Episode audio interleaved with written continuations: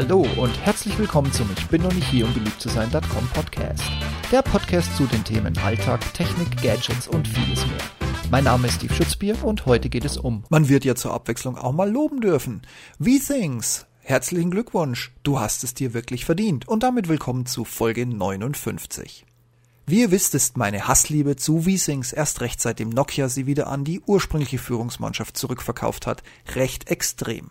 Aber Ehre wem Ehre gebührt. Immerhin hat mit WeThings entgegen meines letzten Artikels, Link dazu in den Show Notes, am 19.04. Klar, ich war natürlich unterwegs und konnte es nicht sofort testen.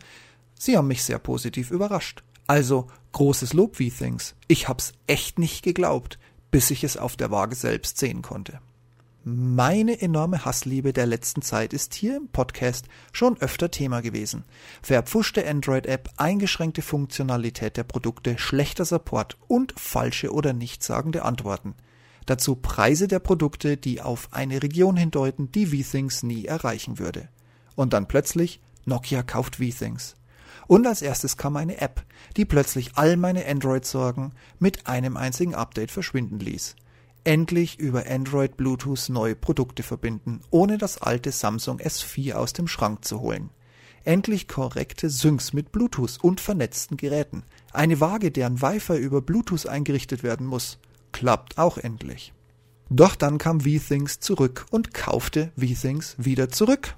Und mit dem ersten App-Update, das an sich nur das Nokia-Logo verschwinden lassen sollte, waren sie wieder alle da, meine Sorgen und Nöte.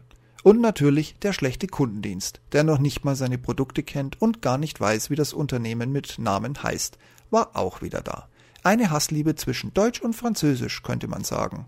Dabei geht's doch nur um Technik. Einer meiner größten Kritikpunkte war die letzte Ausgabe meiner geliebten Twitter-Waage. Ich habe bisher, bis auf das aktuell neu erschienene Modell, keine ausgelassen. Immer wieder kamen neue Funktionen hinzu, die die Waage messen, auswerten und erfassen konnte. Und, für mich ganz wichtig, twittern konnte. Aber das letzte und bisher teuerste Modell verlor nach der Nokia-Übernahme die entscheidende Funktion, die Pulswellenmessung. Kurz gesagt misst die Waage die Pumpgeschwindigkeit meines Blutes, quasi die Wellen, die ich intern schlage und kann mit weiteren Daten wie Gewicht, Altergröße, BMI und so weiter mein Fitnesslevel ableiten und mir mitteilen, ob Herzinfarkt oder Todesfall direkt bevorstehen, sollte ich das nicht alleine bemerken. Und dank einem Software-Update, das Nokia unweigerlich an alle Nutzer sandte, ja, das ist der Nachteil vernetzter und direkt mit dem Internet verbundener Geräte, war die Funktion plötzlich weg. Meine Hoffnungen, dass Nokia nun alles in Bewegung setzt, um die Funktion bald wieder auf die Waage zu bringen, ja, sie wurden enttäuscht. Enttäuscht, da Nokia die Rückgabe der Waage gegen voller Erstattung des Kaufpreises anbot.